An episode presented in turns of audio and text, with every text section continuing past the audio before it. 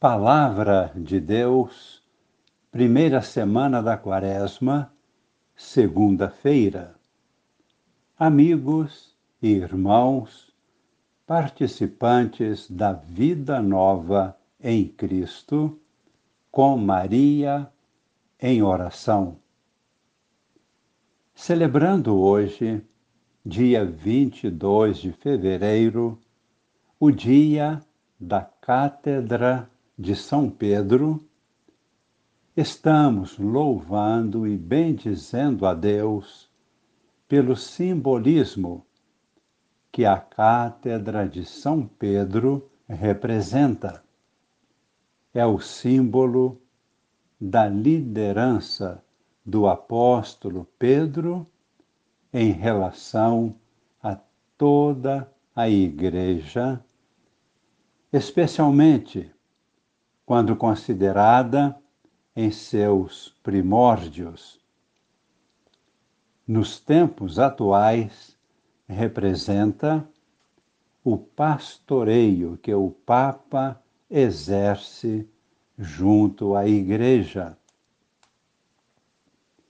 Esta celebração nos faz pensar igualmente na função de zelar e promover a unidade da Igreja, exercida por seu pastor supremo.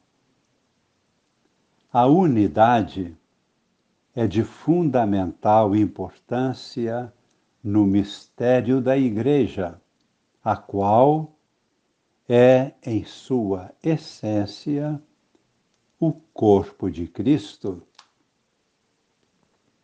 Devido a este simbolismo e a esta real missão, o dia de hoje é um dia de oração pelo Sumo Pontífice. Na antífona de entrada da missa de hoje, a Igreja recorda a palavra de Cristo a Pedro, conforme vemos no Evangelho de Lucas, capítulo 22, versículo 32. Disse o Senhor a Simão Pedro: Pedro, Satanás pediu para te peneirar, mas eu roguei por ti, para que a tua fé não desfaleça.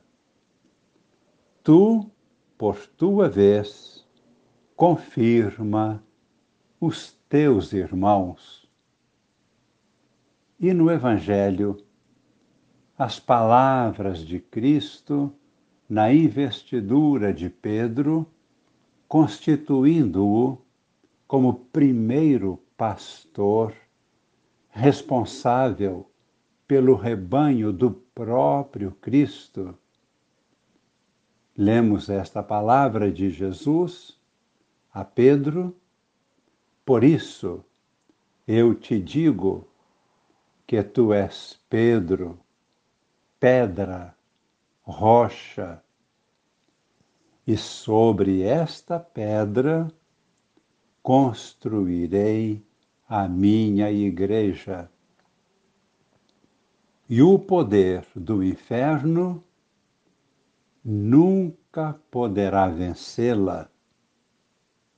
Eu te darei as chaves do reino dos céus.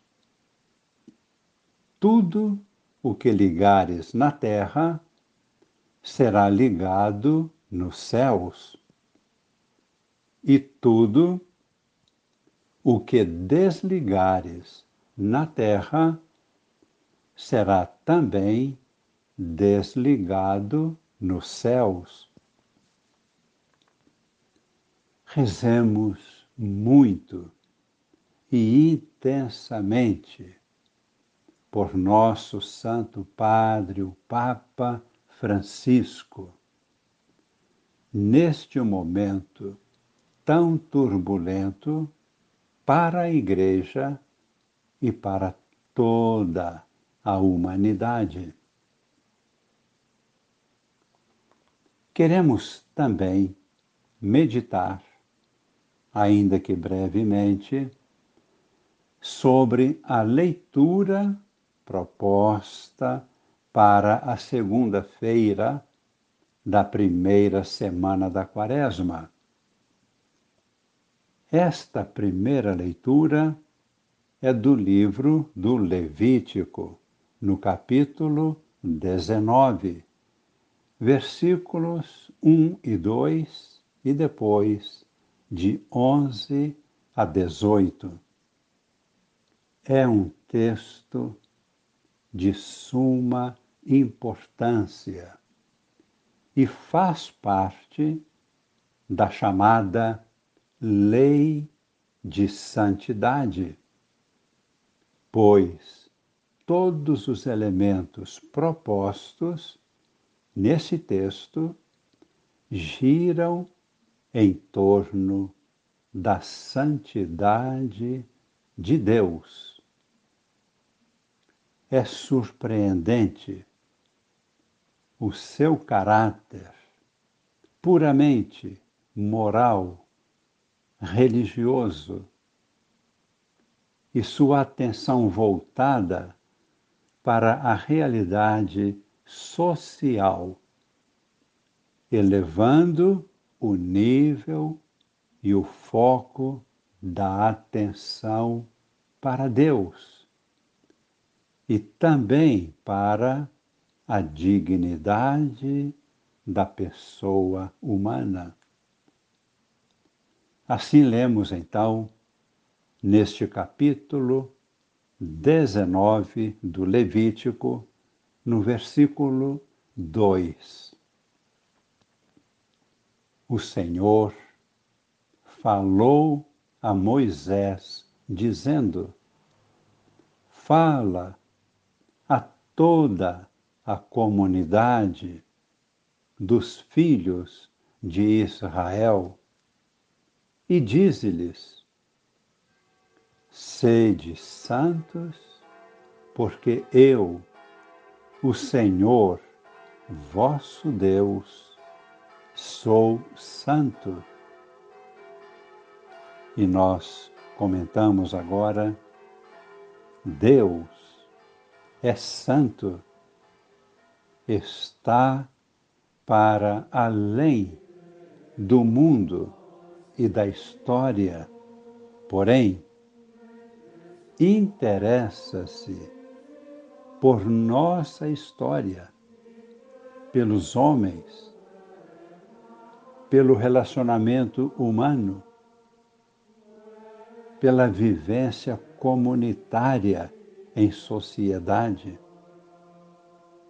E porque Ele, Deus, é santo, comunica-se com os homens para elevá-los de sua fragilidade e situação de pecado até a comunhão com a realidade divina e santa do próprio Deus. No Evangelho de hoje, Jesus retoma a belíssima consideração do povo de Deus, visto como o rebanho de Deus, o pastor eterno, trata-se de uma imagem tão querida do profeta Ezequiel, a imagem do rebanho, guardada com amor e carinho no Antigo Testamento, e nos apresenta o julgamento final realizado pelo Rei e Pastor, o Filho de Deus, separando suas ovelhas dos cabritos e bodes. Que o Senhor, misericordioso, juiz eterno, nos receba em seu reino.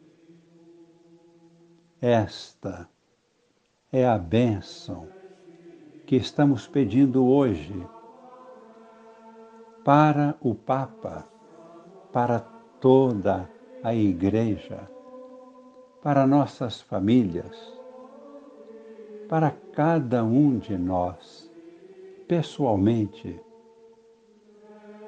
e ainda por toda a humanidade.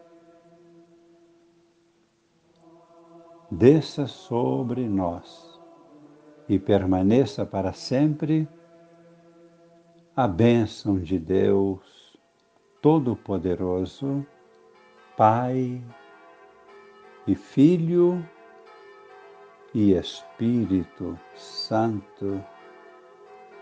Amém.